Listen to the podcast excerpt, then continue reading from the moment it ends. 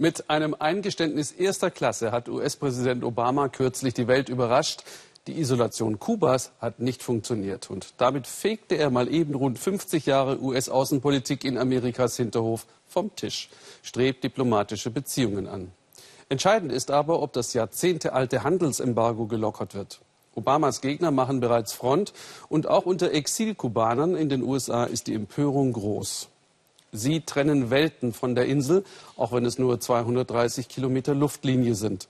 Stefan Niemann ging auf Spurensuche und traf in Miamis Stadtteil Little Havana immerhin einen, der den frischen Wind bejubelte.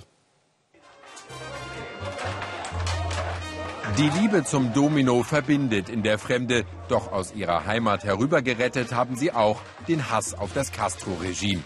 Deshalb halten die meisten Exilkubaner in Miami gar nichts von Obamas neuer Kuba-Politik. Santiago ist eine Ausnahme.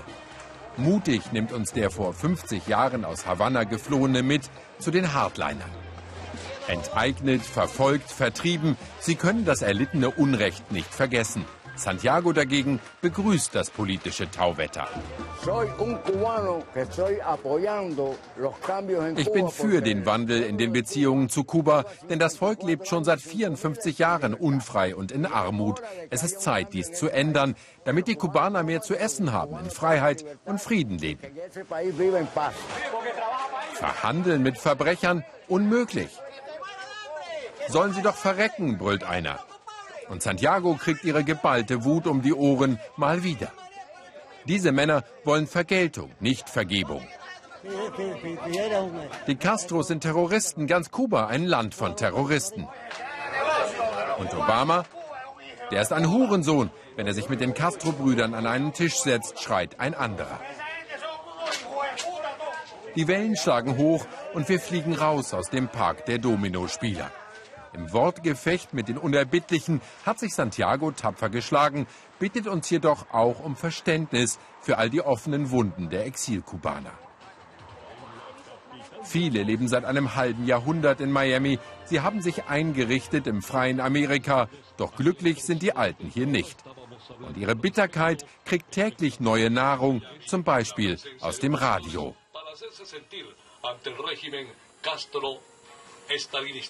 Sie wettern gegen Castro, gegen Kubas Stalinisten mit spitzer Zunge und heißem Herzen. Mariella sitzt am Mikrofon beim Sender La Poderosa. Die Journalistin ist erst vor fünf Jahren nach Miami gekommen.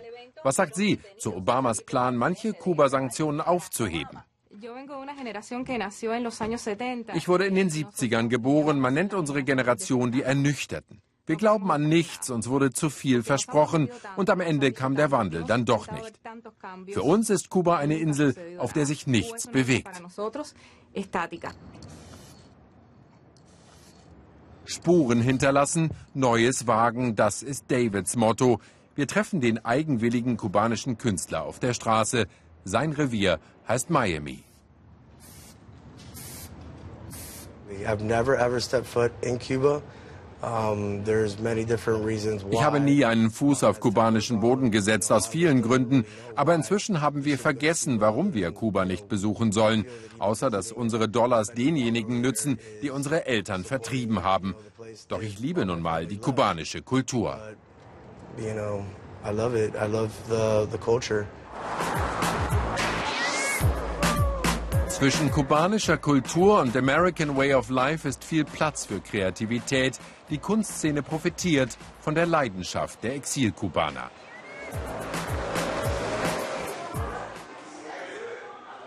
In ihrer Lieblingsbar begrüßen David und seine Künstlerfreunde das neue Jahr.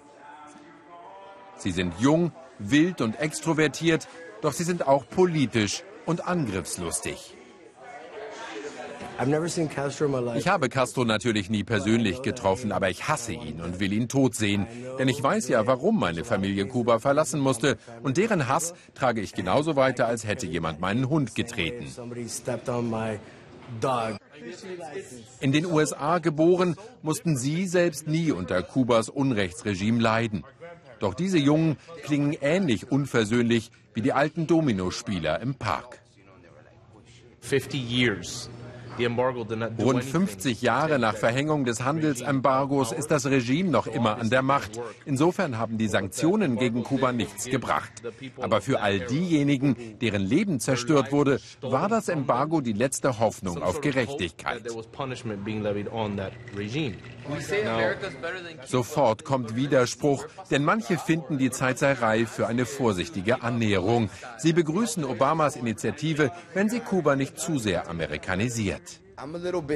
Ich mag Kuba, wie es ist, ohne McDonald's und Starbucks. Denn so sieht Havanna heute aus.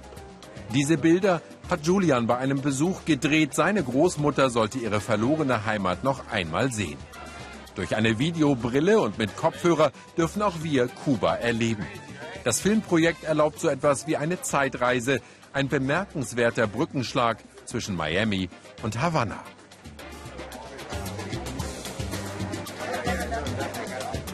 Wie war's? Erstaunlich, als sei ich in Havanna gewesen. Du kannst junge Exilkubaner so für unsere Geschichte begeistern, die sie ohne diese tolle Technologie vielleicht nicht interessieren würde. Julians Film hat die Freunde ermutigt, in diesem Jahr selbst rüberzufahren und ihre Vorurteile zu überprüfen. Jenseits der Politik dürften sich Kuba und die USA also auf jeden Fall ein wenig näher kommen.